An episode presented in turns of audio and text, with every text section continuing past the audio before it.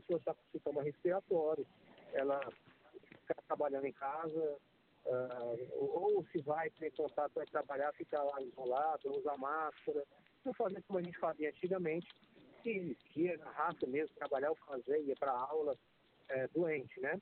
Outros países já tinham anunciado, né? Assim, você não vai, assim, já existe um código de ética entre as pessoas. Você não vai gripar para a escola, não vai mandar seu filho gripar para a escola. Isso aí é irresponsabilidade. Mas antes a gente fazia, não por maldade, porque era natural, né? Eu acho que algumas coisas a gente vai aprender. Eu acho que máscaras vão continuar conosco, talvez para utilizar em períodos, em períodos onde tiver aumento de casos, né?